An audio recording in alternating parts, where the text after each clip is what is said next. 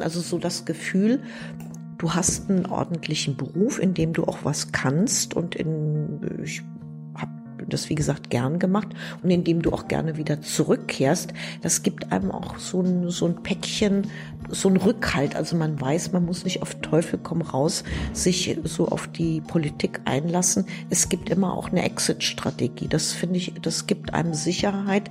Man ist nicht so, Hilfe, Hilfe, wählt mich wieder, stellt mich wieder auf. Also man muss äh, da nicht in so einer Position sein, äh, zu betteln drum, dass man da weiter beschäftigt wird, sondern man kann sagen, ich mache das, weil es mir Spaß macht und weil ich es wichtig finde und weil ich es gerne mache. Manche Konflikte muss man aber halt auch aushalten. Also das ist wirklich so ein Problem, gerade in, in der Politik, dass es dann heißt, also wenn ihr, wenn ihr mir sagt, dass ihr gegen Windräder seid, dann ist alles gut. Vor zehn Jahren hatte ich mal so eine Begegnung hier bei uns in der Nachbarschaft im Havelland, da gab es ein paar Leute, die haben gesagt, also Grüne finden wir eigentlich gut, Umweltschutz und Naturschutz und so. Wenn ihr euch gegen Windräder aussprecht, sind wir dabei. Habe ich gesagt, sorry Leute, wir sind auch die Partei des Klimaschutzes und manche Deals gehen einfach nicht mehr. So, eine neue Folge Junge Naiv, wo sind wir genau? Wir sind hier in Falkensee, einer aufstrebenden brandenburgischen Stadt. Wir sind für Brandenburger Verhältnisse mit 45.000 Einwohnern schon fast eine Großstadt und wir liegen halt am westlichen Rand von Berlin. Wer bist du? Mein Name ist Usa Nonnemacher. Ich bin hier die lokal ziemlich bekannte Politikerin. Ich habe sehr, sehr lange Zeit im Stadtparlament gesessen, bin seit 2009 Landtagsabgeordnete, dort Fraktionsvorsitzende und jetzt die Spitzenkandidatin für die Landtagswahl am 1. September. Liebe Hörer, hier sind Thilo und Tyler. Jung und Naiv gibt es ja nur durch eure Unterstützung. Hier gibt es keine Werbung, höchstens für uns selbst. Aber wie ihr uns unterstützen könnt oder sogar Produzenten werdet, erfahrt ihr in der Podcast-Beschreibung. Zum Beispiel per PayPal oder Überweisung. Und jetzt geht's weiter. Das heißt, äh, du könntest Ministerpräsident werden? Naja, sagen wir mal, ähm, wir sind letztes Jahr gestartet in den Wahlkampf mit den ganzen Vorbereitungen. Da waren wir eine 7-Prozent-Partei. Inzwischen sind wir in manchen Umfragen jetzt so auf 15 bis 17 Prozent hochgegangen. Das ist schon eine spannende Hausnummer.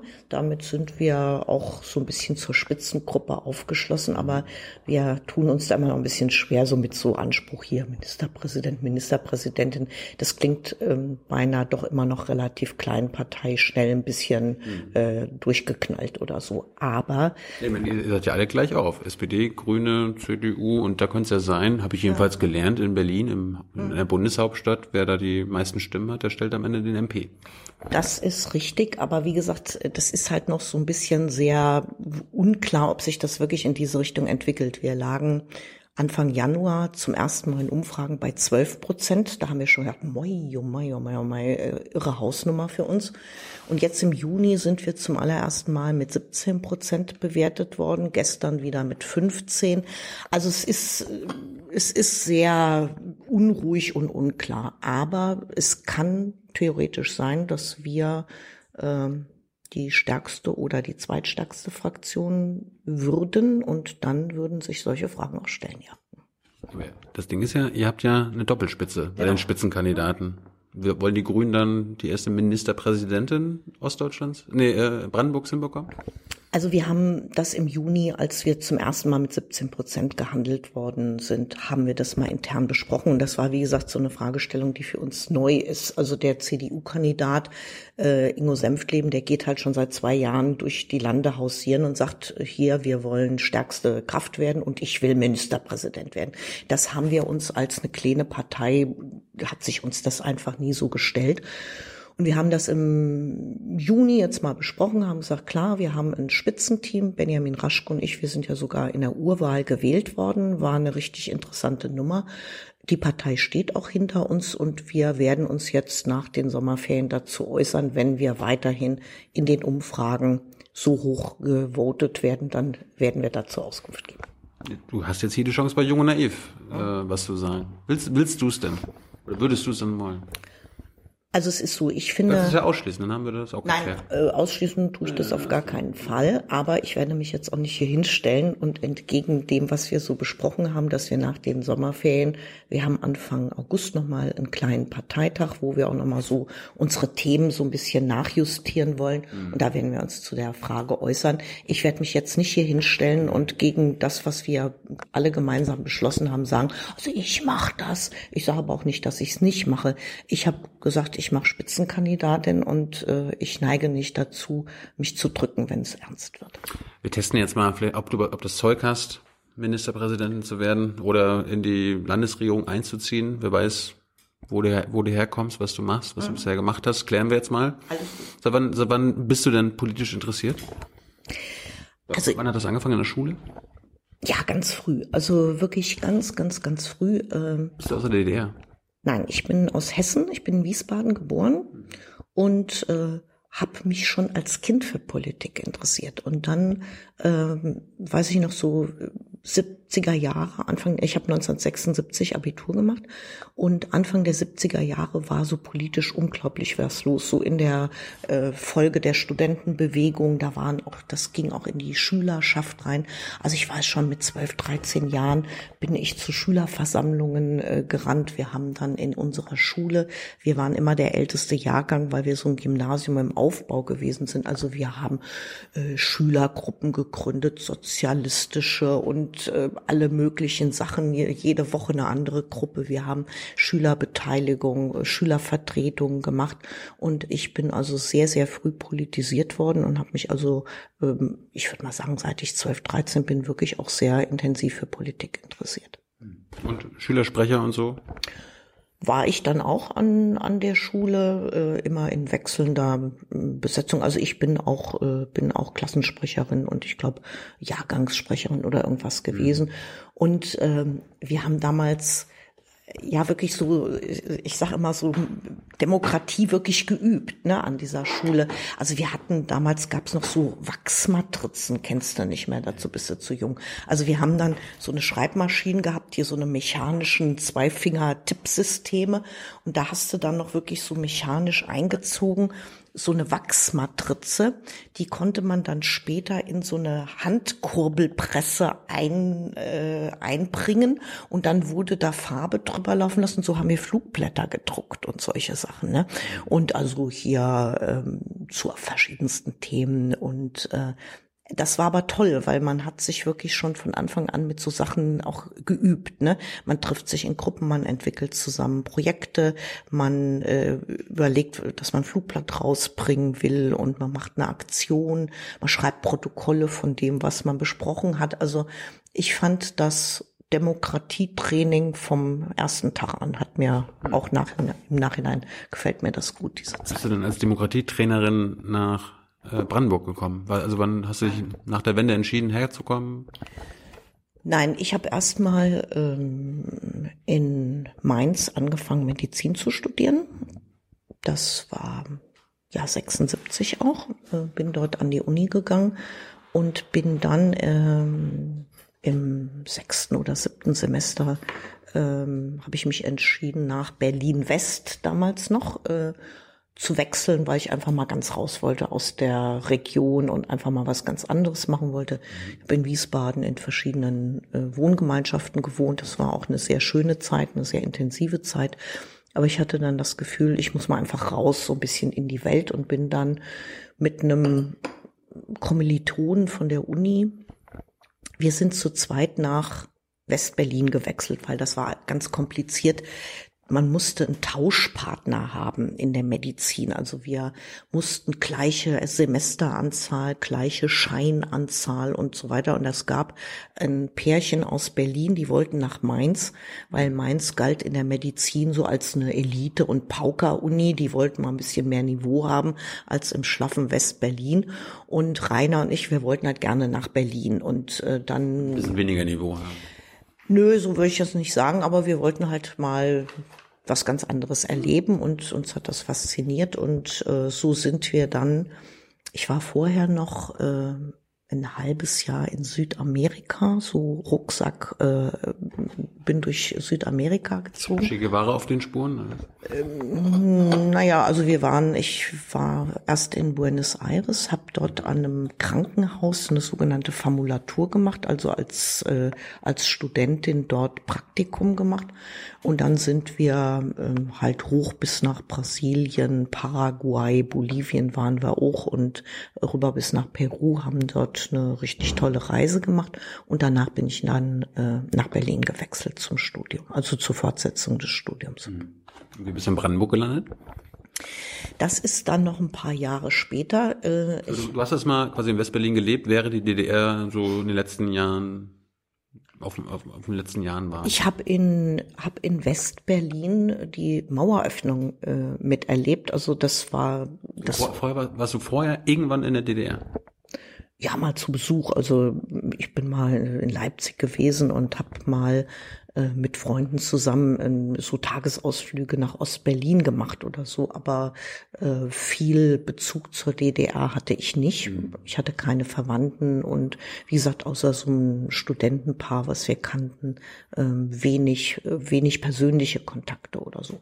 Aber ich habe in Westberlin gewohnt. Ich meine, man hat ja praktisch ständig, mit dem Fahrrad um die Mauer rumgefahren, man ist mit der U-Bahn äh, durch Ostberliner Gebiet gefahren. Also dieser, äh, dieser Kontakt war ja die ganze ganze Zeit da. Und ich muss sagen, das Erlebnis, die Maueröffnung in, äh, in Berlin, das äh, ist eines der intensivsten Erlebnisse in meinem bisherigen Leben, was ja schon relativ lang ist. Ähm, ich weiß es noch genau, am 9. November 89 saß ich abends in, in der Universitätsklinik in einem Hörsaal. Da war ich schon fertige Ärztin, aber war an so einer Ringvorlesung Innere Medizin. Also da ist man halt hingegangen, da wurden interessante Fälle äh, präsentiert. Und das ging so bis halb zehn und äh, dann sagte, kurz vor Ende der Vorlesung, sagte dann der Prof, also meine Damen und Herren Kollegen, ich kann es überhaupt nicht glauben, aber mir wird gerade die Nachricht reingereicht, die Mauer ist auf.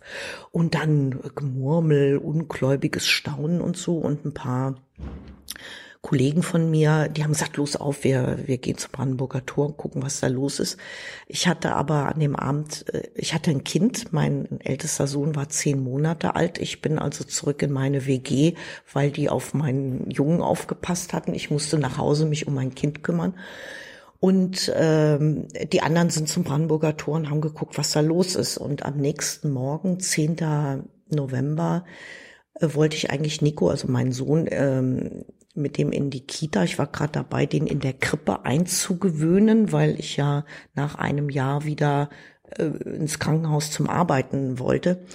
Und dann bin ich erst mit ihm äh, zur Krippe und dann äh, habe ich gedacht, was, was soll der Scheiß, die Mauer ist auf.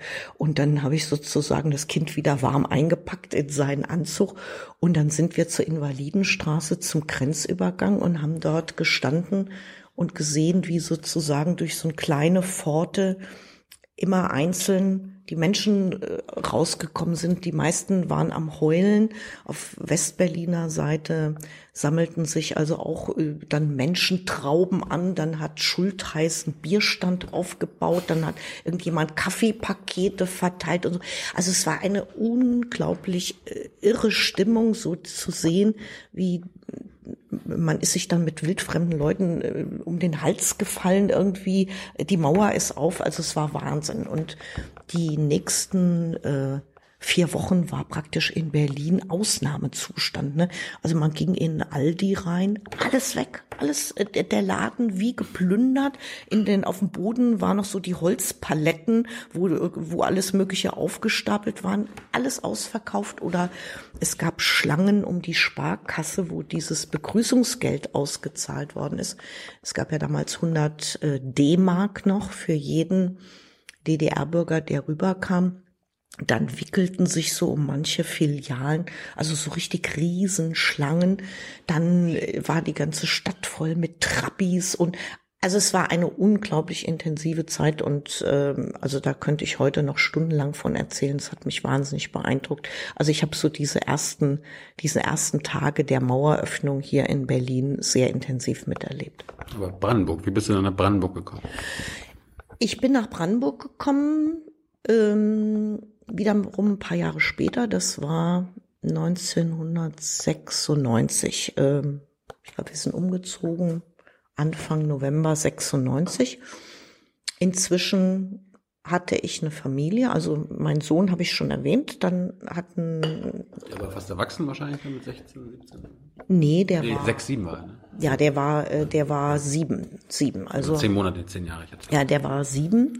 Dann hatte ich äh, mit meinem Mann zusammen eine zehn Monate alte Tochter.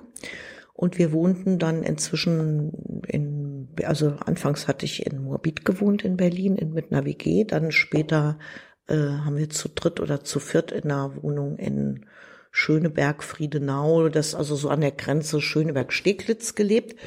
Und diese Wohnung wurde einfach wahnsinnig zu eng. ähm, Und dann kündigte sich noch das dritte Kind an. Und dann war natürlich klar, jetzt ist Schicht im Schacht. Wir haben schon unter der, also in der Kloentlüftung hatten wir schon ein Hochbett aufgebaut und das Baby unterm Hochbett. Und der Junge hatte das einzigste noch abgeschlossene Zimmer. Also es war einfach zu, total zu eng. Und wir mussten uns äh, nach was anderem umsehen. Und es läuft ja manchmal unverhofft im Leben, oft blöd, aber manchmal auch gut. In dem Moment hat mein Mann eine ziemlich fette Erbschaft gemacht, völlig aus heiterem Himmel. Und wir haben die Kohle dann eins zu eins in ein schönes Haus hier in Falkensee umgesetzt. Wir haben beide gearbeitet äh, im Spandauer Krankenhaus. Also Spandau-Falkensee sind äh, also das geht praktisch ineinander über. Also wo wir hier sind bis zur Stadtgrenze sind drei Kilometer zwischen meinem Haus und dem Krankenhaus knapp zehn Kilometer Fahrradentfernung und so hatten wir dann halt uns hier umgeguckt. Ähm, Falkensee fanden wir sowieso toll, schon aus Besuchen und aus Familienausflügen und so. Und äh, dann haben wir uns hier umgeguckt und haben ein Haus gefunden, was uns sehr gut gefallen hatte, in der Nähe auch vom Bahnhof. Und äh, ja, dann sind wir so umgezogen und sind, ich glaube, das muss Anfang Oktober 96 gewesen sein. Da hatte nämlich äh, der Sohn äh, Herbstferien, der ging ja schon in die Schule. Und dann sind wir zu diesem Zeitpunkt dann umgezogen und sechs Wochen später ist dann unser drittes Kind hier geboren worden. So, jetzt sind wir endlich in Brandenburg angelangt. Ja, Äh, in Brandenburg wir haben ja viele Zuschauer, die jetzt keine Brandenburger sind, auch nicht wahlberechtigt, aber die trotzdem vielleicht das interessant finden und zugucken. Ne, Leute, das macht ihr jetzt gerade. Äh, erklär uns doch mal, was Sie über Brandenburg wissen sollten. Was ist Brandenburg? Also Brandenburg ist wunderschön, das muss ich wirklich sagen. Auch, ja, das sagen alle, aber es ist einfach so. Brandenburg ist ein Land, was äh, sehr ländlich strukturiert ist. Also wir haben hier äh, die Landeshauptstadt Potsdam mit so Pi mal Daumen 180.000 Einwohner, die wächst wie verrückt. Und dann haben wir noch die Stadt Cottbus in der Lausitz. Ähm, die hat so gut 100.000 Einwohner und der Rest sind alles Kleinstädte. Also Kleinstädte sehr ländlich strukturiert, aber wunderschöne Gegenden, ganz viel Wasser, ganz viele Seen und ähm, auch viele, also ich habe das Land ja selber dann kennengelernt in den letzten 23 Jahren, viel Ausflüge gemacht, wunderschöne historische Städte mit langer Geschichte, die auch alle schön jetzt saniert worden sind. Da ist sehr viel äh, gemacht worden und eigentlich auch Städte, wo man wirklich gerne lebt. Hier in Falkensee, wir sind ein großes Dorf. Ne? Äh, Falkensee sind drei Dörfer, die zusammengewachsen sind. Wir sind hier habe ich ja gesagt, 45.000 Einwohner ist für Brandenburg schon eine riesige Hausnummer, aber wir haben hier überhaupt keine Urbanität. Wir haben hier kein gewachsenes Zentrum, wir haben hier nicht mal eine Einkaufsstraße, wir haben keine Habt ihr Internet? Internet läuft ganz gut, aber ähm, Breitband? Ja, also wir, wir sind relativ äh, relativ gut dabei, weil hier lohnt sich's halt irgendwie. Ne? Hier ähm, ist ja immer das Problem: Je weiter draußen, desto weniger Nutzer, desto weniger äh, äh, ist das attraktiv. Aber wir sind hier relativ gut ausgestattet. Ich will nur sagen, ich komme halt oft in so schöne kleine Städte die unwahrscheinlichen Charme haben, die historisch gewachsen sind und denke, meine Güte, warum steht das nicht hier bei uns? Aber die Städte haben natürlich je nach Lage andere Probleme. In der Peripherie sind nach der Wende viele Menschen weggegangen. Das war eine harte Zeit, wo es eine ganze Menge Bewegung gab, Arbeitslosigkeit, Massenarbeitslosigkeit. Da sind wir Gott sei Dank drüber hinweg über diese Zeiten. Das hat sich sehr verbessert, aber deshalb haben wir in Brandenburg schon ein bisschen zweigeteiltes Land. Wir haben die Region um Berlin, die wächst wie blöd. Äh, viele sagen, das ist der sogenannte Berliner Speckgürtel, mhm. wo viele auch aus Berlin rausziehen, wo man schön wohnt, aber wo man es natürlich auch nahe hat in die Bundeshauptstadt Berlin. Und wir haben ländlicher strukturierte Gegenden weiter draußen, die halt eher mit sowas zu kämpfen haben, äh, Demografie, äh, wenig junge Menschen und äh, die die ganze Zeit auch damit zu kämpfen hatten, dass viele weggegangen sind. Aber es ändert sich gerade was. Ich glaube, es ist ganz gut. Es kommen auch wieder welche zurück, die sagen, okay, hier lebt man gut und die Chancen sind besser geworden. Wir haben jetzt auch wieder ähm, wirklich auch in diesen Regionen mehr Arbeitsplätze zur Verfügung und also das Land ist insgesamt schon attraktiv. Da mir alle immer von den schönen Seiten Brandenburgs äh, berichten, reden wir doch mal über die hässlichen Seiten. Was ist, was sind die hässlichen Seiten von Brandenburg aus deiner Sicht? Also was mich sehr bedrückt ist, äh, ich habe neulich eine Statistik gesehen, dass wir bei den rechtsextremistischen Straf- und Gewalttaten pro Kopf äh, gesehen an der Spitze liegen ich glaube 4,7 pro 100.000 oder so, also pro äh, Bevölkerung. Das hat mich bedrückt. Das hat mich sehr bedrückt. Wir haben hier in den 90er Jahren auch sehr viel rechtsextremistische Gewalt erlebt. Ähm, daraufhin gab es erst so dieses übliche Phänomen, äh, nur nicht drüber reden, also äh, negieren, doch nicht bei uns und den eigenen Laden nicht schlecht machen. Das, was man auch so oft hört, äh, wollen wir nicht drüber reden, ist schädlich für den Ruf der Stadt oder der Gemeinde. Irgendwann hat man sich dann doch entschieden ähm, und hat 1998 so ein Handlungskonzept Tolerantes Brandenburg gegründet hier. Das war eine gute Sache, war ein guter Schritt. Also gesagt, wir müssen da jetzt wirklich der äh, was entgegensetzen. Äh, entgegensetzen hat Netzwerkpartner ähm, gesucht und hat äh, mobile Beratungsteams äh, gegründet, die in bestimmte Regionen gehen, wo solche Probleme eskalieren, hat auch sowas wie Gemeinwesensberatung, Beratung von Kommunen, wenn die Probleme und Stress mit Nazis hatten, gemacht. Das war richtig, das Projekt gibt's immer noch, das tolerante Brandenburg. Das muss halt jetzt weiterentwickelt werden. Aber ich finde es trotzdem, mich bedrückt das. Ich finde, das, das ist was, was richtig äh, übel ist, dass wir jetzt seit 2015 geht das wieder steil nach oben. Den Boden hat die AfD bereitet, so mit der These, na, das wird man doch mal wieder sagen dürfen. Also erst Verbalradikalismus und damit ähm, die Grenzen des Sagbaren äh, immer weiter nach außen verschoben, bis hin in den Rechtsextremismus rein. Und wir haben halt jetzt im Gefolge dessen in den letzten Jahren auch wieder einen massiven Anstieg von rechten Gewalttaten zu verzeichnen. Also so dieses Klima, das wird man doch mal sagen dürfen, führt bei einigen dann halt auch dazu, dass man das dann auch mal wieder machen kann. Und äh, das bedrückt mich. Das finde ich ist auch ein Problem. Die Rechtsextremen, rechte Gewalt und so weiter, das sind ja meistens Symptome. Äh, was sind denn die Ursachen für den Rechtsextremismus in Brandenburg? Also das finde ich schwierig, ähm, das auf eine auf eine Sache zurückzuführen. Also, also es gibt mehrere Sachen. Ja, ja, nein. Also es, es gibt so die berühmte These, die Leute sind abgehängt und prekär, schlechte Stimmung und dann werden die rechtsextrem. Ich glaube, das greift äh, zu einfach.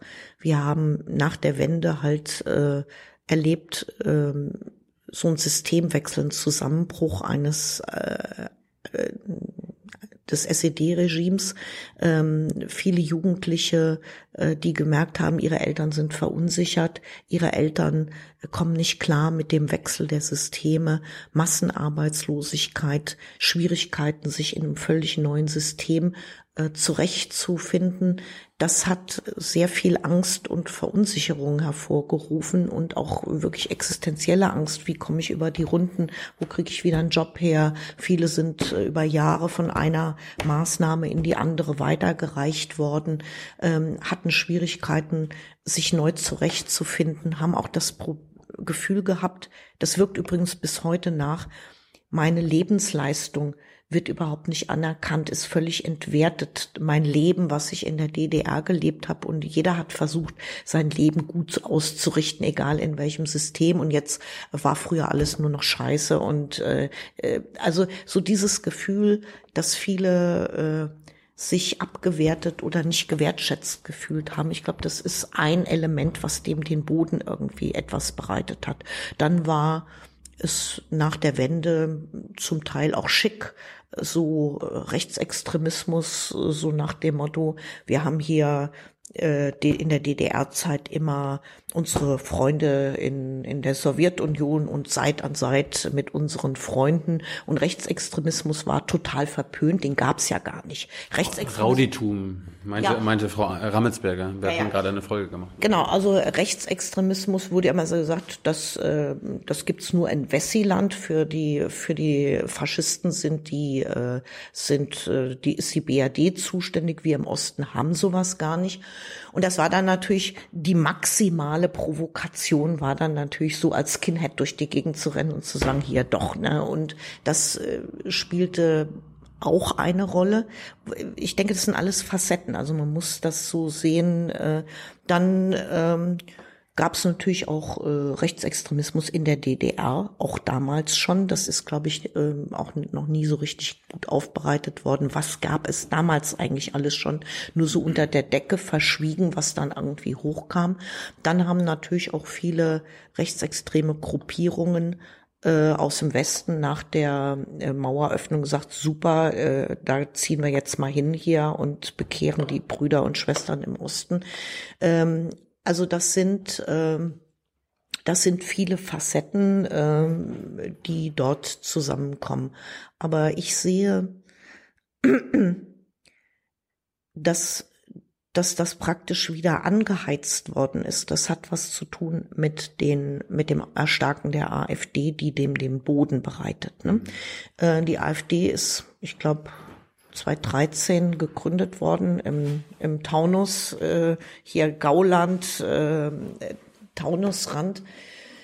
Und äh, ist dann später, äh, wurde auch die AfD in Brandenburg gegründet, aber die haben sich hier nicht lange damit aufgehalten, die äh, Partei von wirtschaftsliberalen Professoren zu sein, die sich ja am Euro abarbeiten, sondern die haben gleich ge äh, gesehen, was ist anschlussfähig, Fremdenfeindlichkeit und Ausländerhass. Ähm, und sind gleich in dieses Segment reingegangen und äh, dadurch, dass wir dann ab 2014, aber besonders ab 2015 dann halt äh, sehr viel mehr Geflüchtete hier im Land hatten, haben die sich sozusagen auf dieses, diese Themenfelder geschmissen, äh, Nein zum Heim, Anti-Asyl-Kampagnen äh, zu fahren, flächendeckend in jedem Ort, wo eine Gemeinschaftsunterkunft errichtet werden sollte, wurde diese ursprünglich von der D äh, NPD stammende Kampagne Nein zum Heim, die wurde dann umgesiedelt, dann haben sich zahlreiche Bürgerinitiativen gegründet, zum Beispiel in der Zeit auch Zukunft Heimat, die bekannteste aus Golzen im Spreewald. Aber Zukunft Heimat hat sich ja jetzt in letzter Zeit stark auch in Cottbus niedergelassen. Die machen ja alle 14 Tage dort ihre äh, Meetings und äh, das Zukunft Heimat, der Chef ist jetzt auf Platz zwei der Landesliste der AfD. Da sind viele bei der AfD halt auch gelandet und ähm, diese Sprüche haben halt auch den Boden wieder bereitet, denke ich, für ein Erstarken von solchen Gewalttaten. Damit will ich nicht sagen, dass die AfD diese Gewalttaten begeht, aber äh, die Hemmschwelle ist gesunken, so nach dem Motto, das kann man doch sagen. Und ich kann mich noch dran erinnern, ich bin ja Landtagsabgeordnete, ne? Und Gauland war ja hier bei uns die erste Zeit im, im Landtag in Brandenburg der Fraktionsvorsitzende, dass dann wir hier in der Nähe in Nauen in unserer Nachbarstadt wurde eine Turnhalle angezündet, wo Asylbewerber aufgenommen werden sollten, 2015. Und die Halle wurde abgefackelt. Das, äh, da läuft auch der Prozess. Da waren NPD-Leute mit beteiligt. Und dann wurde aber gesagt, na ja, Das finden wir nicht richtig, aber das ist ja äh, praktisch eine Notwehrmaßnahme gegen Merkels Flüchtlingspolitik. Da muss man sich ja nicht wundern. Also wie bei Lübcke jetzt. Ne? Genau, also dieses Relativieren. Ähm, ich habe 2015 im Landtag Gauland schon mal einen Brandstifter genannt, wegen dieser Sache. Natürlich ähm, verurteilen wir diesen Akt, dass die Halle abgefackelt worden ist, aber man muss ja auch Verständnis haben, Notwehr gegen Merkels Politik. Und äh, genau das ist das, was jetzt äh, äh, Pegida-Leute sagen. Ähm, Lübcke, der ist ja praktisch hingerichtet worden von den Nazis, Kopfschuss auf der Terrasse und so. Ähm, das ist, das war ein Volksverräter, der hat sich für Flüchtlinge ausgesprochen und dann muss man das halt machen. Das, das wird auch in diesen Kreisen halt relativiert. Und ich denke, das sind so die, die Sachen, die das Klima versauen oder ähm, warum wir hier jetzt so viel Probleme haben, auch mit Hass und Hetze im Netz gerade. Und ähm, das hat sich sehr stark verstärkt äh, seit 2015. Das kann sehr gut sein, dass die Grünen zum ersten Mal in der nächsten Landesregierung sein werden. Ob nun als, als führende Kraft oder als Teil der Landesregierung, ist ja erstmal egal. Äh, wie plant ihr denn, wie planst du den Rechtsextremen, den Rechten, den Nährboden zu entziehen. Weil am Ende muss man die Ursachen ja bekämpfen. Ja, also ich denke, wir müssen halt aufpassen, dass äh, bestimmte Regionen wirklich nicht abgehängt werden. Also ähm, das ist ja jetzt so ein großer Spruch, die Leute fühlen sich abgehängt. Dass sie das, sind das höre ich, höre ich seit zehn Jahren. Ja, aber äh, Genau, das will ich ein bisschen ausführen. Ähm, wenn man sich jetzt mal anguckt, wir haben Probleme ähm, im öffentlichen Nahverkehr, wenn in bestimmten Regionen wirklich kein Zug mehr hält, die Bahnhöfe dicht gemacht werden, die Regionalexpresse, der Halt wird dicht gemacht, der Takt ist äh, beschissen, da fährt alle zwei Stunden ein Zug oder dann fährt er halt auch mal gar nicht, dann ist ständig Schienenersatzverkehr, am, ab einer bestimmten Uhrzeit abends fährt gar nichts mehr, am Wochenende auch nicht. Äh, in manchen Landesteilen kommt man am Wochenende mit dem Bus überhaupt nicht äh, irgendwo hin, weil der Busverkehr dann nur auf den Schülerverkehr ausgerichtet ist. Diese Leute haben wirklich das Gefühl, dass sie abgehängt sind oder Funklöcher, es gibt kein Netz ähm, oder in bestimmten Regionen äh, zieht sich die Zivilgesellschaft immer weiter zurück. Ich habe vorhin erzählt von den demografischen Problemen. Wir sind sowieso ein sehr dünn besiedeltes Land, 2,5 Millionen Brandenburger. Von der Fläche her sind wir das fünftgrößte Bundesland. Also wir haben halt auch Regionen, da ist die Bevölkerungsdichte von immer schon sehr, sehr dünn gewesen. Und dann erleben viele Leute so über Jahre, naja, die Jungen gehen weg und suchen sich in München oder Stuttgart einen Job, weil es hier lange Zeit auch nichts gab. Zurück bleibt eine immer älter werdende Bevölkerung, äh, die sich vielleicht mit vielen neuen äh, äh mit vielen neuen Verhältnissen auch schwer äh, anfreunden kann. Da entsteht schon so ein Gefühl, äh, Hilfe nimmt uns überhaupt noch jemand wahr. Und deshalb glaube ich, ist es auch schon wirklich richtig, sich Gedanken zu machen, wie man auch in diesen Landesteilen wieder ein positives Bild ähm, geben kann. Also wir Grünen hatten zum Beispiel da, das Projekt, als wir 2014 wieder in den Landtag eingezogen sind. Ne? Wir sind 2009 drin gekommen, nach 15 Jahren außerparlamentarischer Opposition, sind 2014 wiedergewählt werden. Und dann haben wir gesagt, eines unserer Projekte ist, wir wollen eine sogenannte Enquete-Kommission, die Zukunft der ländlichen Räume, Chancen der ländlichen Räume. Und da haben wir Bündnispartner dann gefunden, CDU hat mitgemacht, dann später haben auch die SPD und die Linken mitgemacht. Und diese Enquete-Kommission hat es gegeben, die hat äh, dreieinhalb Jahre gearbeitet und hat wirklich sich mit allen Themen auseinandergesetzt, hat auch einen guten Bericht geschrieben, wo viele gute Ideen drin sind. Wie kann man bestimmte Regionen auch wieder attraktiv machen für Zuzug? Wie kann man äh, das fördern? Dass äh, vielleicht Leute, die sagen, wir haben ein Projekt, äh, das wollen wir vielleicht da im ländlichen Raum äh, realisieren, wieder so zu Kerne schaffen für äh, vielleicht für Wiederansiedlung und Mut machen auch in diesen Regionen. Und ich denke, das ist der richtige Weg. Und natürlich müssen wir den öffentlichen Nahverkehr total ausbauen. Wir müssen gucken, dass wir die Löcher im Netz irgendwie flicken. Das ist eine Riesenaufgabe. Das geht auch nicht mit Schnacks oder so.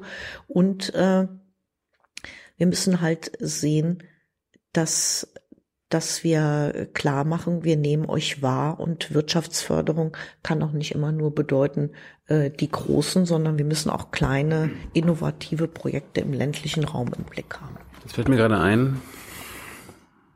Zum Beispiel, das große Thema ist ja hier auch Klimaschutz und Energiewende. Mhm. Ihr wollt aus der Kohle raus. Mhm. Ihr ja natürlich ganz besonders man sieht ja trotzdem, hat man bei den letzten Kommunal Kommunalwahlen gesehen, dort, wo die, wo Kohle abgebaut wird, wo die Kohlearbeiter sind, da ist die AfD am stärksten. Also da ist der Nährboden für die am, am, am besten.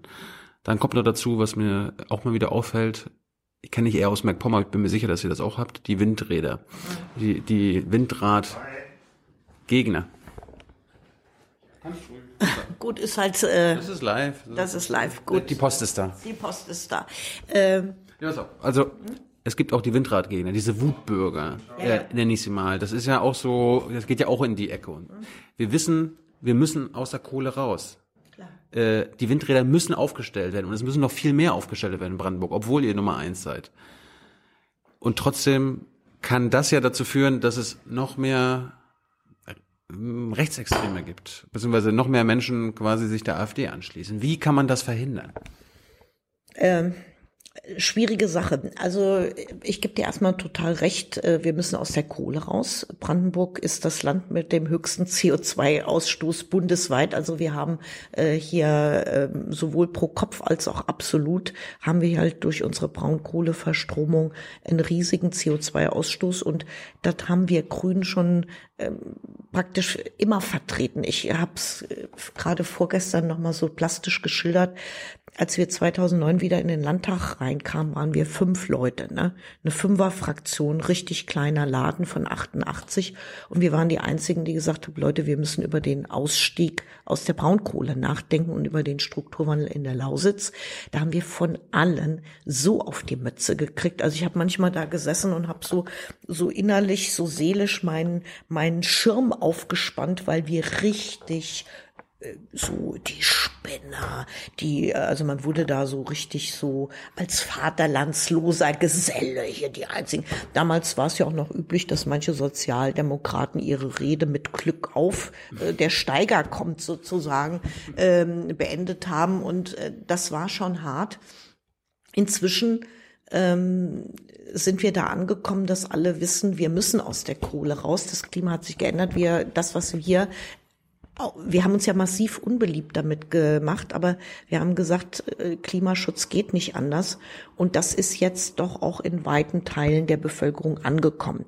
Also die Zustimmung zum Ausstieg aus der Braunkohle ist, glaube ich, in anderen Regionen höher als in Brandenburg. Aber auch hier hat sich das äh, deutlich gewandelt. Auch hier sagen immer mehr Leute und auch inzwischen eine Mehrheit, wir müssen raus. Aber die Mehrheit ist nicht so stark wie in ganz Deutschland. Es gibt auch ein Viertel, die das komplett ablehnen. Ja, also da, da ist ja der Nährboden für die Rechten. Und bei den ja. Windrädern ist es ja ähnlich. Gut, aber, ja, ja. Aber ähm, wie gesagt, wir haben auch gesagt, wir müssen den Ausstieg aus der Braunkohle, wobei dann immer gesagt, ihr wollt am nächsten, am nächsten Mittwoch wollt ihr Jenschwalde abstellen. Wir haben immer gesagt, wir müssen den Ausstieg planen.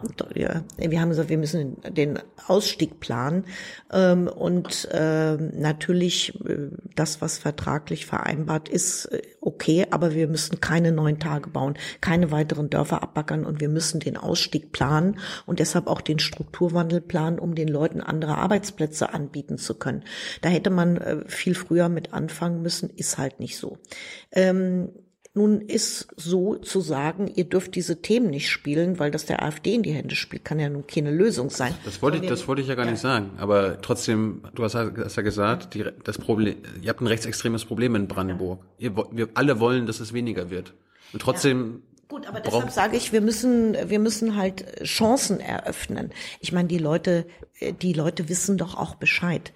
Äh, zur Wendezeit hatten wir in der in der Braunkohle Leute 90 bis 100.000 Arbeitsplätze in der Braunkohle. Jetzt streitet man sich darüber, sind es die direkt Beschäftigten in der Braunkohle 8.000 oder so. Das ist doch schon massiv zurückgegangen. Der Strukturwandel findet doch eigentlich in den letzten Jahren auch statt, nur hat es keiner so genannt. Und jetzt durch die Ergebnisse der Braunkohlekommission ich finde es mit 238 natürlich zu spät. Wir sagen, wir wollen früher raus. Äh, wir haben gesagt, wir, wir wollen deutlich früher raus. Wir haben wir haben kein, keine Jahreszahl benannt, weil, äh, naja, weil es ist so, es gibt bei dem, bei dem Kohlekompromiss, bei äh, den Ergebnissen der Braunkohle gibt es so Revisionsklauseln, auch in den 2020er Jahren, wo man sagt, hier und da müssen wir überprüfen. Und es geht ja auch um Verstromungsmengen. Es geht darum, wie viel Gigawatt gehen vom Netz. Und wenn man am Schluss 2030 jetzt nur noch eine ganz kleine Menge am Netz hätte, dann ist es jetzt egal, ob man 31 oder 30 sagt oder so. Ich finde so dieses sklavische Festmachen an einer Zahl schwierig und falsch. Es geht um Strommengen und wir brauchen, wir brauchen verlässliche Fahrpläne, dass wir möglichst schnell, möglichst viel abschalten und halt ein Ausstiegsszenario geben. Also ob wir dann äh, bei 29, 30 oder 31, das würde ich jetzt irgendwie sagen, ist jetzt nicht äh, so dramatisch. Wir wollen früher raus. Was, was wäre denn das Best-Case-Szenario? Also was wäre, wenn's, wenn eure Koalitionspartner alles mitmachen würden, was ihr euch wünscht, was wäre denn das früheste Aus Ausstiegsdatum? Ja, das machst du schon wieder am Ausstiegsdatum fest. Also das, das Best-Case wäre, wir würden halt auch im Osten ähm, sichere Mengen abschalten. Also im Moment äh, ist es so, dass äh, vieles im Osten erstmal so ein bisschen im Unklaren bleibt. Also die Ergebnisse der Kohlekommission sind für äh, das rheinische Revier wesentlich konkreter, was da abgeschaltet wird. Bei uns äh, verdümpelt das so ein bisschen im Nebel und dann so gegen, naja, und dann heißt es so gegen Ende gucken wir irgendwann mal. Also äh, wir fänden natürlich gut, wenn, wenn möglichst bald äh, da schon eine Reduktion möglich wäre. Die Linke hat jetzt in ihrem Wahlprogramm die Zahl 230 genannt. Ähm, der äh, Ministerpräsident Voigtke, der ja nun, die SPD hat ja hier in Brandenburg immer gesagt, Brandenburg ist Kohleland und äh, die Braunkohle ist eine Brückentechnologie noch weit, also da war vor Jahren, hieß es bis weit in die 70er Jahre, ist das äh, 2070 eine Brückentechnologie, dann hieß es bis in die 2050er, dann hieß es aber nicht vor 2045, dann hieß es, na ja, 2038 ist ein extrem schmerzlicher äh, Kompromiss der wirklich uns äh, auf schwerste Herausforderung. Und ich glaube, gestern oder vorgestern hat äh, die Landesregierung ihre Bilanz vorgelegt. Da war äh, Voigtke zum ersten Mal zitiert, unter ganz gewissen flankierenden Maßnahmen könnte er sich vielleicht auch vorstellen, vor 38 äh, auszusteigen. Also da ist ganz viel Bewegung und ähm, ich glaube auch ganz viel Bewegung in die richtige Richtung und das äh, finde ich erstmal positiv und da haben wir natürlich auch unseren Anteil. Aber sorgt das nicht auch wieder für ein gewisses Unsicherheitsgefühl in der Bevölkerung, wenn keiner von euch so, euch irgendwie traut, ein Ausstiegsdatum zu sagen, weil das würde doch Planungssicherheit bedeuten. Wenn man weiß, okay, bis 2027 kann ich hier noch arbeiten und dann gucke ich mich entweder um, gehe geh weg. Aber wenn man immer so, mm, na, wie lange geht denn das jetzt noch und so. Also das Argument macht ja zum Beispiel Wojtke und auch die, der, der Herr Senftleben, äh, ja, also wenn wir ein Datum machen, das ist doch, das ist doch schlimm. Es also äh, wir haben gesagt, es äh, darf auf jeden Fall, ähm, gibt's da Welt zu Süd, Teilfeld 2 ist so ein, ist so ein Revier. Da haben wir gesagt, das darf auf gar keinen Fall mehr erschlossen werden. Keine neuen äh, Tagebau erschlossen. Die genehmigten, die genehmigt sind, sind nun mal vertraglich genehmigt. Da könnten wir uns auch vorstellen, dass die verkleinert werden.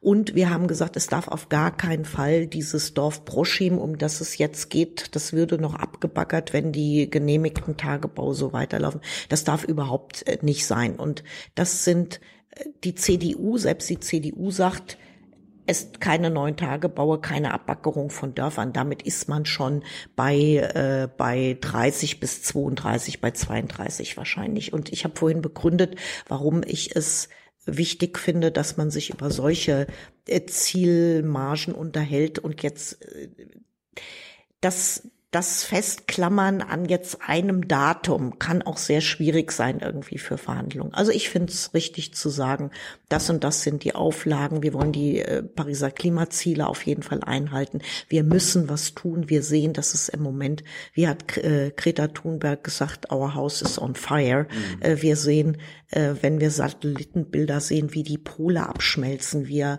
sehen, dass im, im arktischen Raum äh, da sind Brände Brände seit Wochen. Äh, da wird, werden irrsinnige Mengen CO2 freigesetzt. Wir haben letztes Jahr hier gerade in Brandenburg oder auch in Mecklenburg-Vorpommern, wo du herkommst, äh, diese Dürre erlebt, wo die Leute auf die Straße gegangen sind, alle Felder irgendwie gelb und wo man wirklich sagte, meine Güte, wann regnet's? Wir erleben jetzt in diesem Jahr hier schon wieder eine massive Wasserknappheit.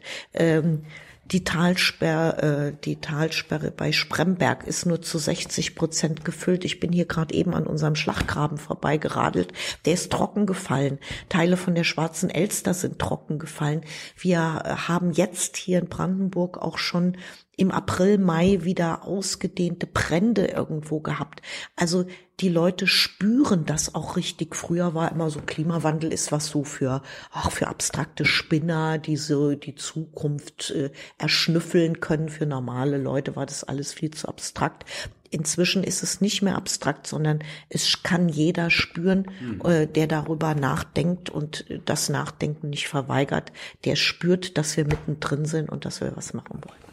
Bei der, bei der letzten Bundestagswahl, als ähm, Katrin Göring-Eckardt und Özdemir noch Spitzenkandidaten waren, da war auch in eurem 20-Punkte-Plan, äh, unter anderem habt ihr gesagt, okay, diese fünf Kohlekraftwerke müssen sofort abgeschaltet werden. War da eins aus Brandenburg dabei und sagt ihr das jetzt auch? Also sagt ihr, okay, ja, wir können nicht sofort raus, aber das muss sofort abgeschaltet werden.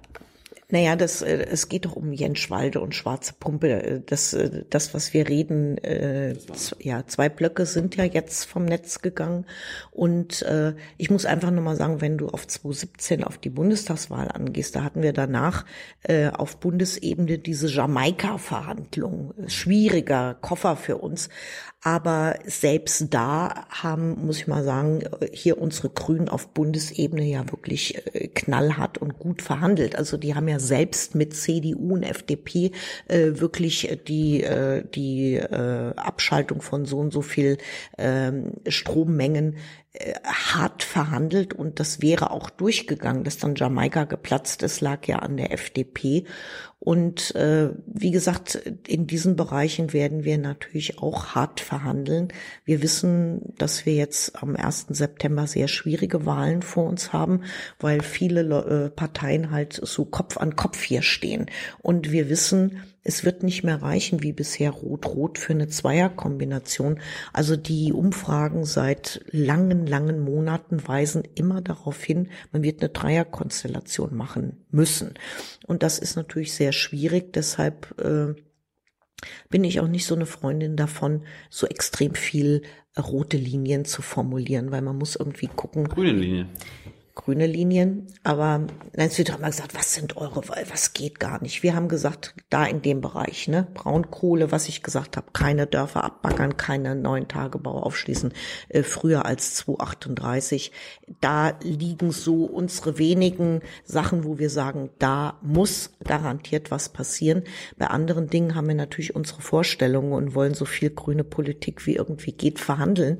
Aber ich denke, es wäre auch ein extrem falsches Signal für Brandenburg, ähm, wenn wir es nicht schaffen, äh, die demokratischen Parteien eine stabile Regierung gegen die AfD irgendwie auf die Beine zu kriegen.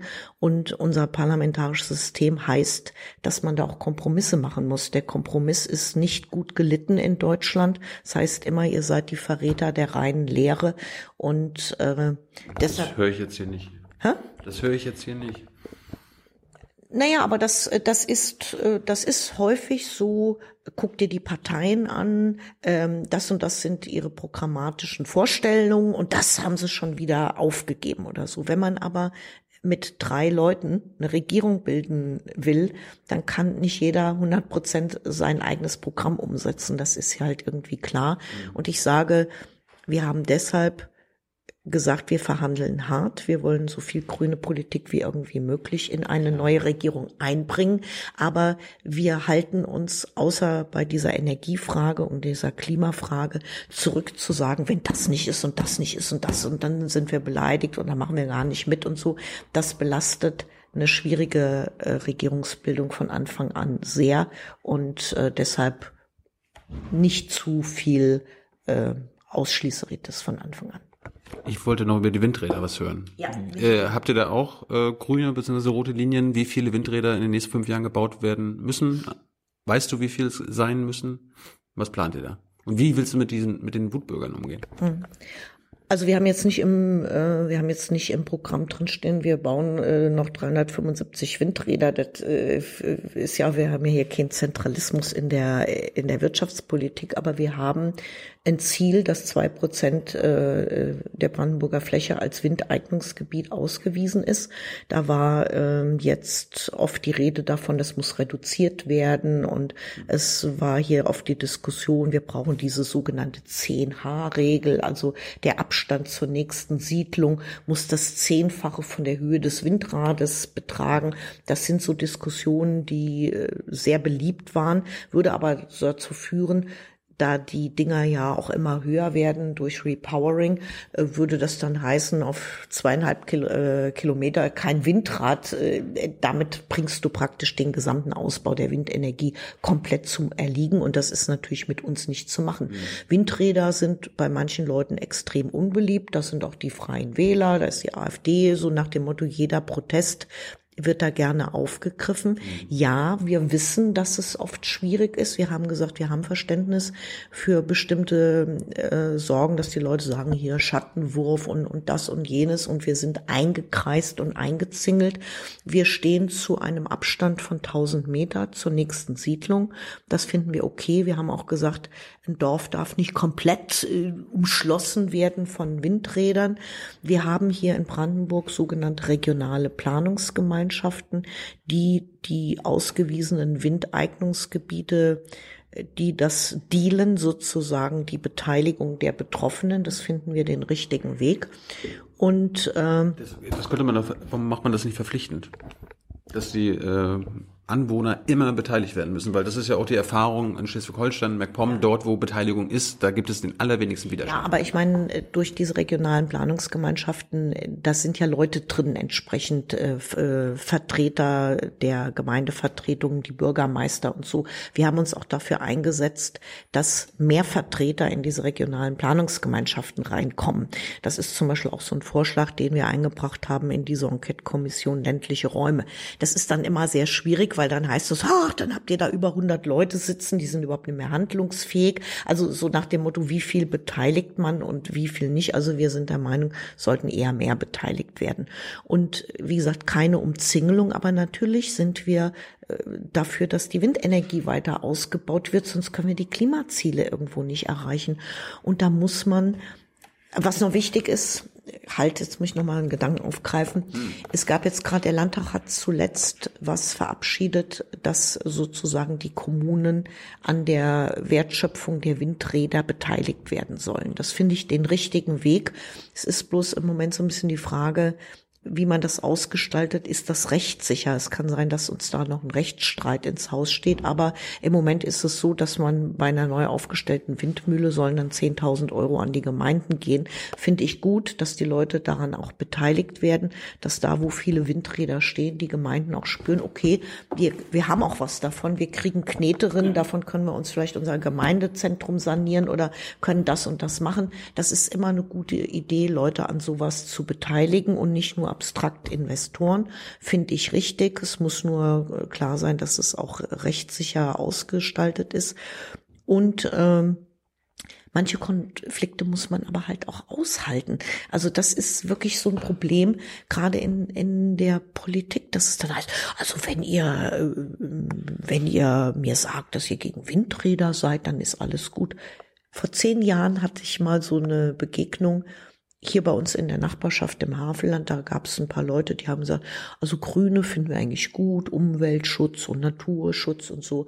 Wenn ihr euch gegen Windräder aussprecht, sind wir dabei. Habe ich gesagt, sorry Leute, wir sind auch die Partei des Klimaschutzes und manche Deals gehen einfach nicht. Wie gesagt, Verständnis dafür, wenn Leute völlig eingekreist sind oder das Gefühl haben, äh, es nimmt Überhand, da muss da muss beteiligt werden, da muss, müssen Lösungen gefunden werden. Aber zu sagen, also ich bin hier rausgezogen und mich stört im goldenen Schnitt des Horizontes das Windrad da hinten, das können wir dann halt auch mal nicht bedienen. Mhm. Man kann sich nicht auf, also man kann es nicht allen Leuten recht machen.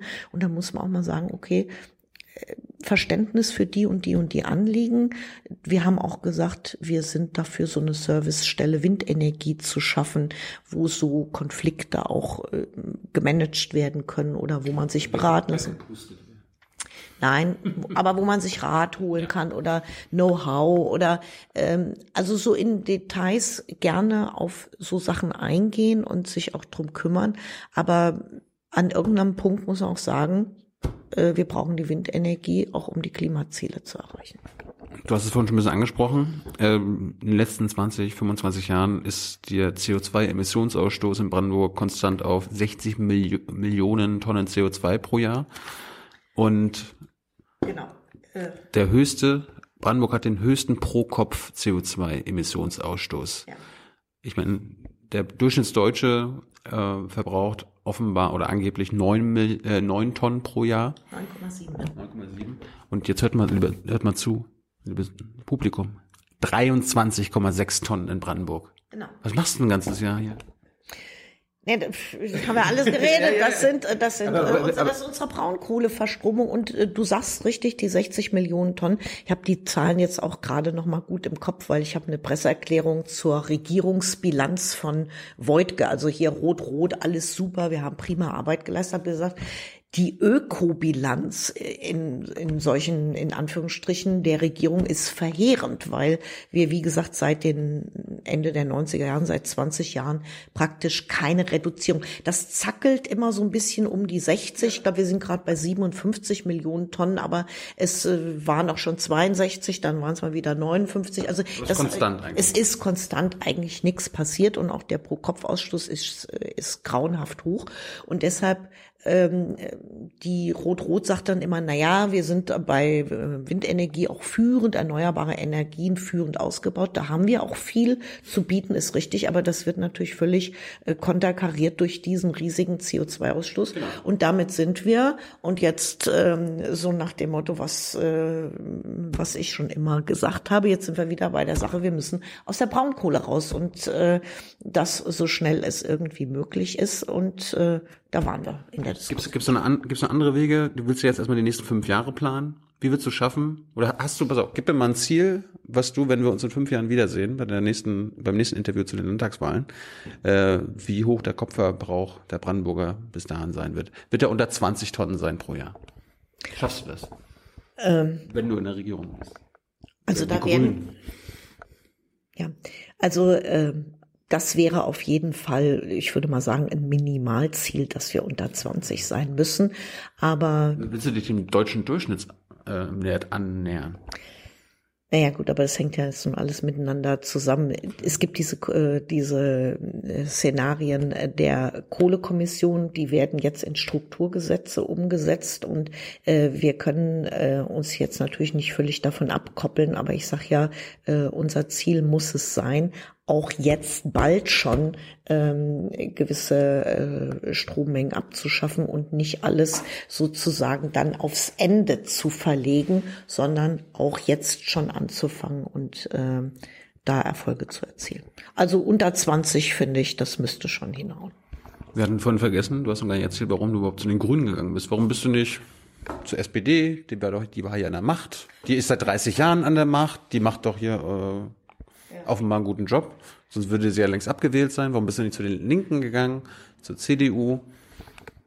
Also sagen wir so, ich bin ähm, durch mein ganzes politisches Engagement eigentlich immer Grünwählerin gewesen. Also das, wir haben gesprochen schon über mein Interesse für Politik in, in den 70er Jahren. Wir waren auch in den 70er Jahren als Jugendliche schon äh, am, äh, unten in Baden-Württemberg und haben gegen Wühl demonstriert. Also die, diese Anti-AKW-Geschichte, das Aufkommen der Ökobewegung, das gehört auch irgendwie dazu. Das sind auch 70er Jahre. Damals äh, die Grenzen des Wachstums. Das waren ja ganz neue Ideen. Also das ist mir sozusagen in meine ganze persönliche Lebensgeschichte eingegeben. Ich bin immer Grünwählerin gewesen, war aber lange Zeit nicht Parteimitglied. Und als wir dann nach Brandenburg gekommen sind, äh, 96 haben wir gesagt, äh, haben wir erstmal gesagt, okay, das war ja so die Zeit, äh, wo dann 98 gab es ja die erste rot-grüne Bundesregierung. Das war so diese Zeit, wo man rot-grün, das ist die Zukunft, das ist Fortschritt. Da haben wir erstmal gesagt, aha, hier in Falkensee SPD geführt. Habe gesagt, na prima, waren wir erstmal ganz äh, nicht in irgendeine so schwarze Ecke, sondern alles ganz nett.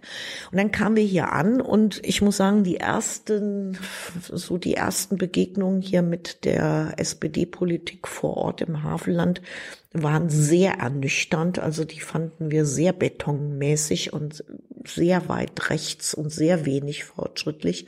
Und äh, das hat uns überhaupt nicht gefallen. Und ich habe dann mit sieben Leuten zusammen am 15. April 1997, also praktisch kurz nach unserem Umzug haben wir hier mit sieben Leuten eine Ortsgruppe der Grünen, äh, Bündnis 90, die Grünen in Falkensee gegründet. Mein Mann ist dann ein paar Wochen später auch dazu gekommen, der war, gehörte auch zu den ersten, die dabei waren. Es gab hier im Kreis Havelland zwei, drei Grüne, aber es gab jetzt keine Ortsgruppe vor Ort, gar nicht. Hier, hier waren die Grünen in Brandenburg extrem schwach und äh, ich habe hier erst gesagt, okay, whatever, hier müssen wir was tun, hier trete ich jetzt endlich mal ein. Ich hätte auch vorher schon bei den Bündnis 90 die Grünen eintreten können. Aber hier habe ich jetzt gesagt, hier ist wirklich Handlungsbedarf, hier musst du was tun. Und 15. April äh, 97, da haben wir hier losgelegt. Aber ihr seid erst 2009 wieder in den Landtag gekommen. Genau. Hast du, hast du bis dahin noch als Ärztin gearbeitet und seitdem jetzt nicht mehr? Ich habe äh, bis 2009 als Ärztin gearbeitet. Wie gesagt, ich habe hier die Grünen mitgegründet. Ich war dann lange Zeit im Ortsvorstand. Ähm, ich bin 2003 äh, gewählt worden als Stadtverordnete hier ins Stadtparlament. Bin dann ich bin immer noch Stadtverordnete, also ich gehöre da jetzt dazu. Wir sind inzwischen aber die stärkste Fraktion geworden. Das ist wirklich, wir haben hier eine, eine tolle Entwicklung äh, gemacht. Ähm, da, wo es in Brandenburg nämlich Grüne gibt und wo es sie verlässlich auch seit langen Jahren gibt, da stellen sich dann auch die Erfolge ein. Es ist halt nur so, hier gibt's äh, viele Ecken im Land, da gibt's halt sehr wenig Grüne oder sie müssen erst noch gegründet werden, da sind wir dabei. Nein, also ich bin seit 2003 Stadtverordnete, bin dann auch die Vorsitzende der Grünen äh, Rathausfraktion gewesen. Bis vor kurzem, das habe ich jetzt, das, das macht jetzt eine andere Kollegin, das war auch mal gut, da war mal ein Generationswechsel angesagt. Ich bin aber weiterhin Mitglied im Stadtparlament. Und ähm, 2009 sind wir dann als Bündnis 90 Die Grünen mit 5,7 Prozent, also mal gerade so eben über die 5 Prozent Hürde, wieder in den Landtag gekommen, wo wir 1994 rausgeflogen sind. Dann hast du dein, deine Arbeit als Ärztin aufgegeben. Ja. Bist auch nicht mehr zurückkehren? Also angenommen, ich meine, ihr werdet nicht aus dem Landtag fliegen, aber was würdest du machen? Also es ist so, äh, ich habe, ähm, als ich dann gewählt wurde, 2009, ich stand auf Listenplatz 5, 5 sind reingekommen. Da habe ich mich erstmal gewundert, weil ich nicht unbedingt mit gerechnet hatte, aber habe gesagt, super, ähm, du hast kandidiert, du bist auf Platz fünf jetzt in den Landtag gewählt worden, jetzt heißt es Ärmel hochkrempeln und zupacken. Und äh, ich habe dann am nächsten Morgen, nachdem das Wahlergebnis, das vorläufige Wahlergebnis so bestätigt war, habe ich meinen Chef angerufen und gesagt, äh, habe ich gesagt, ich stehe heute Abend auf dem Dienstplan mit Nachtdienst auf der Intensivstation, ist leider nicht, ich muss jetzt mit meinen Leuten hier eine Fraktion aufbauen und äh, ähm, habe mich dann beurlauben lassen im Krankenhaus. Ich war jetzt bis vor ein paar Wochen praktisch immer noch äh, im Pool, aber freigestellt ohne Bezüge. Mhm. Das habe ich jetzt aber auch, äh, ich habe jetzt sozusagen mein äh, richtig gekündigt, äh, nachdem klar war, ich bin ja die Spitzenkandidatin noch für die nächste Wahlperiode, dass wir aus dem Landtag rausfliegen, glaubt kein Mensch. Und ich wollte jetzt einfach den Arbeitsplatz dann auch endgültig freigeben, dass der nicht immer nur auf Zeit befristet besetzt werden kann, sondern dass die Stelle dann auch auf dauerhaft besetzt wird. Bis dahin habe ich immer gesagt, okay, ich habe einen ordentlichen Beruf. Ich habe ja 26 Jahre im Krankenhaus gearbeitet als Krankenhausärztin. Habe ich übrigens auch gerne gemacht und mit voller Elan. Aber ja, aber dann hieß es halt jetzt, jetzt musst du mit vollem Elan was anderes machen. Und dann war immer die Überlegung, okay, äh, nach fünf Jahren, wenn ich nicht mehr wiedergewählt werde, gehe ich halt mein Krankenhaus zurück.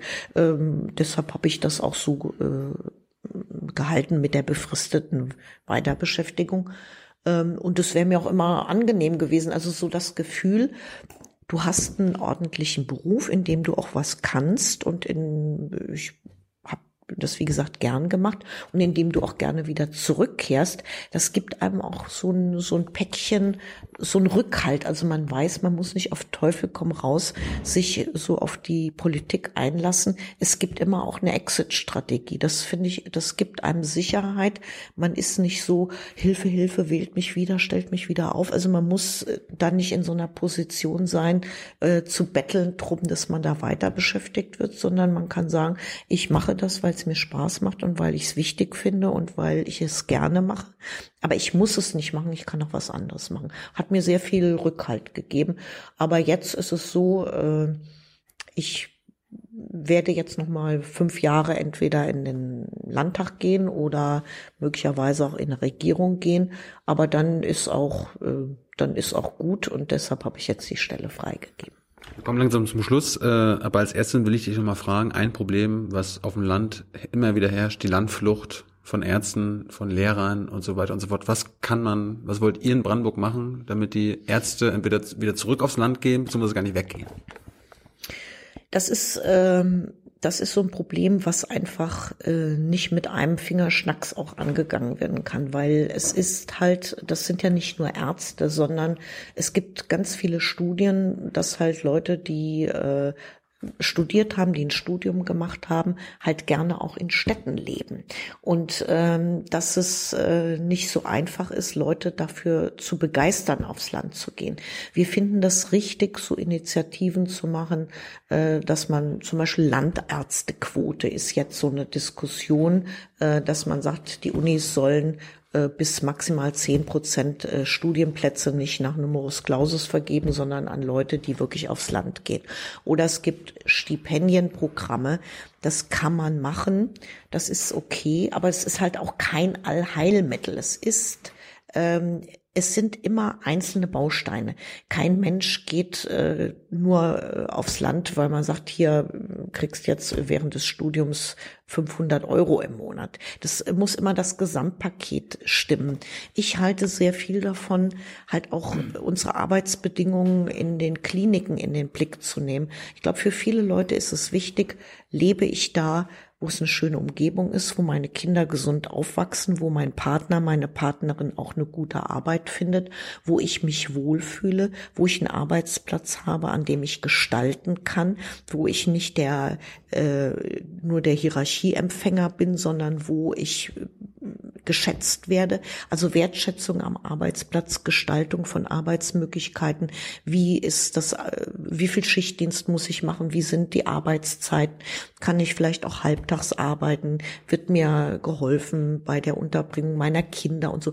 Das Gesamtpaket muss stimmen. In das Gesamtpaket fließt auch ein, wie ist die, wie ist die Bahnanbindung? Kann ich auch mal schnell nach Potsdam ins Theater fahren, wenn ich äh, Lust auf Kultur habe? Oder wie weit ist es da und dorthin?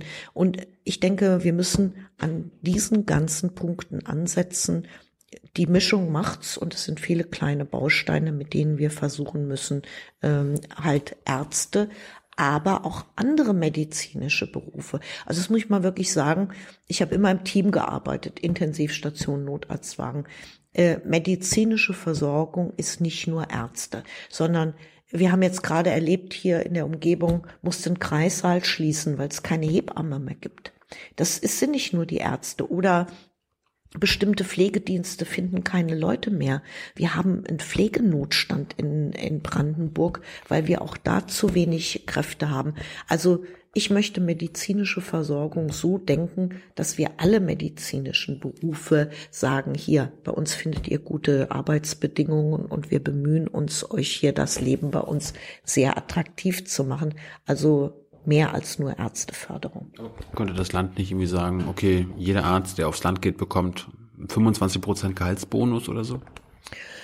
Wir leben in einer Gesellschaft, wo quasi der wirtschaftliche Anreiz immer noch Gut, aber da bist du, äh, ja, aber das sehe ich trotzdem skeptisch. Ärzte sind ja, Ärzte und auch manches Fachpersonal sind ja jetzt nun nicht gerade die, die besonders äh, sch schlecht verdienen. Und du kommst natürlich sofort in so eine Spirale rein, weil wir gehen in Brandenburg im Moment in ganz vielen Bereichen in den Fachkräftemangel äh, rein. Wir haben lange Zeit hohe Arbeitslosigkeit gehabt. Die ist äh, hier 5,6 Prozent liegen wir. Das ist wirklich für den Osten eine fantastisch gute Zahl. Mhm. Aber wir hören jetzt überall, okay, die jungen Jahrgänge sind massiv schmal besetzt. Wir haben halt nach der Wende auch sehr, sehr niedrige Geburtenzahlen gehabt. Die jungen Leute, die jetzt, die jungen Eltern, die, die jungen äh, Arbeitnehmer sind, diese Jahrgänge sind sehr schmale Jahrgänge. Wir haben überall Fachkräftemangel, ob das in den öffentlichen Verwaltungen ist oder im Handwerk oder, oder in, in Pflegeeinrichtungen oder so. Alle reißen sich danach, wo kriegen wir Fachkräfte her? Also ich sage, Fachkräftemangel ist das Thema in Brandenburg überhaupt neben so Ökogeschichten wie Wasserhaushalt. Das wird uns auch wahnsinnig beschäftigen. Und äh, da kann man jetzt natürlich überall sagen, die Apotheker sagen, wir, wir finden keinen Nachfolger mehr für die Apotheker. Wenn ich jetzt jedem sozusagen aus dem Staatshaushalt Knete zahle, äh, der irgendwo hingeht, dann ähm, sind wir sehr schnell, haben wir dann ein großes Problem. Also ich äh, setze eher darauf, dass man zwar in einzelnen Bereichen äh, sowas wie ein Stipendienwesen auch machen kann. Das muss man aber kritisch immer wieder hinterfragen, weil wir leben ja hier in einer freien Gesellschaft. Auch Leute, die ein Stipendium bekommen haben, können sagen, okay Leute, ich habe jetzt einen Job in, in, in München am Klinikum Großhadern. Da kaufe ich mich frei aus der Verpflichtung von dem Stipendium und das äh, bezahle ich dann irgendwann auch aus der Portokasse. Wir müssen gucken, ähm, bringen diese Stipendien wirklich den gewünschten Effekt? Bleiben die Leute auch hier oder hauen die trotzdem ab? Wir müssen diese Maßnahmen immer wieder kritisch hinterfragen. Sind sie wirksam? Was wirkt überhaupt? Und dann bin ich nicht dagegen, aber wir können jetzt nicht in jedem Wirtschaftszweig, wo Fachkräftemangel herrscht, und das sind alle, sagen, wir bezahlen euch hier die Hälfte des Gehaltes oder so aus dem Landeshaushalt. Das läuft nicht. Das war jung und naiv, darum ist Nee, ist doch gut, aber, mhm. aber das sind auch so Sachen, ähm, das ist immer so, es gibt so Karo einfach Botschaften in der Politik, wo es mir auf die Nerven geht. Zum Beispiel ähm, ist das haben wir einen Mangel irgendwo, bauen wir eine Universität. Ne? Also haben wir Ärztemangel, brauchen wir eine staatliche Hochschule. Wir kriegen jetzt auch eine über die Kohlekommission und die Strukturwandelgesetze. Ist okay, aber dann heißt es, haben wir einen Apothekermangel, brauchen wir eine neue Universität mit einem Studiengang Pharmazie. Haben wir einen Mangel daran, müssen wir das mal. Also ich sage, die Antworten sind vielschichtig und einfache Antworten sind mir oft auch sehr suspekt und man darf sich nicht auf nur so einfache Antworten äh, zurückziehen. Mit der Bitte um kurze Antworten. Ja. Drei kurze Fragen. Ja. Hast du irgendeine revolutionäre Idee für die nächsten fünf Jahre in Brandenburg? Oh, revolutionäre Idee wir haben ganz viele Dinge, wo wir sagen, wir müssen ran, raus aus der Massentierhaltung, mehr Ökolandbau. Äh, ja, also ich glaube, die Revolution wird's nicht bringen. Ich setze eher auf konsequentes Zupacken und viele Themen wirklich nicht immer nur drüber stöhnen, dass nichts passiert, sondern wirklich rangehen. Aber äh, schnelle Evolution ist, glaube ich, das äh, Stichwort. Und als erstes will ich natürlich wissen, auf welchem Menschenbild basiert dein, deine Politik? Ich fühle mich den, der Deklaration der Menschenrechte verpflichtet und darauf beruht auch unser Grundgesetz, unsere Verfassung. Und für mich sind Menschenrechte und Freiheitsrechte unteilbar und vor allen Dingen sie gelten für alle Menschen. Und da würde ich mich nie auf irgendeine Diskussion, was wir im Moment erleben, äh, Nationalismus und äh, Wohltaten nur für Deutsche, aber nicht für die Ausländer und dieses äh, Menschenrechte, die Deklaration der Menschenrechte und die sind unteilbar und jeder Mensch auf der ganzen Welt hat die gleichen Rechte und wir dürfen ähm, auch die nicht vergessen. Also dieser alte Spruch hier, global denken, lokal handeln, dem fühle ich mich immer wieder verpflichtet und wir müssen auch äh, die Auswirkungen unseres eigenen Handelns auf den Rest der Welt im Blick haben. Hey Leute, Jung und Naiv gibt es ja nur durch eure Unterstützung. Ihr könnt uns per PayPal unterstützen oder per Banküberweisung, wie ihr wollt. Ab 20 Euro werdet ihr Produzenten im Abspann einer jeden Folge und einer jeden Regierungspressekonferenz. Danke vorab. Und zum Schluss, vor fünf Jahren war der Anteil der Nichtwähler riesengroß hier in Brandenburg. Ähm, vielleicht wird es diesmal wieder zu sein. Äh, was tust du, beziehungsweise was würdest du den Nichtwähler und Nichtwählerinnen, die hier vielleicht sogar zuhören oder zugucken, sagen, warum sie zur Wahl gehen sollen? Naja, es gibt diesen alten äh, richtigen Spruch, wer nicht wählt, gibt seine Stimme ab. Und äh, das finde ich ist auch so. Wir sehen das gerade oft bei Jugendlichen. Die Jugendlichen sind sowieso eine extrem schmale Gruppe mit, mit sehr niedriger Wahlbeteiligung, so im, über dem Schnitt. Die Alten haben da mehr Wahldisziplin, also je älter, desto höherer Anteil äh, bei den Wählern. Ich sage immer, Leute, wollt ihr jetzt die Republik wirklich nur noch von den 60-Jährigen bestimmen lassen? Geht wählen, um euer Stimmgewicht in die Waagschale zu werfen. Sonst ist doch genau das Thema von Fridays for Future. Die Alten bestimmen über eure Zukunft, aber ihr müsst die Zukunft leben. Und ich würde halt jedem sagen, es kommt oftmals wirklich auf jede Stimme an. Wir haben knappe Ergebnisse und ähm, einfach nichts zu machen ist überhaupt keine Lösung. Äh, darauf baut ja auch die Rechtspopulisten, die sagen ja immer, wir sind das Volk, wir vertreten das Volk. Da muss man schon selber sagen, nö, die wählen wir nicht, sondern wir wählen andere und es gibt genug Angebote. Schönes Schlusswort. Ursula, vielen Dank für deine Zeit. Bitteschön, vielen Am Dank für die interessanten Fragen. Am 1. September ist Wahl. Viel Glück. Ja, Dankeschön. Können wir brauchen.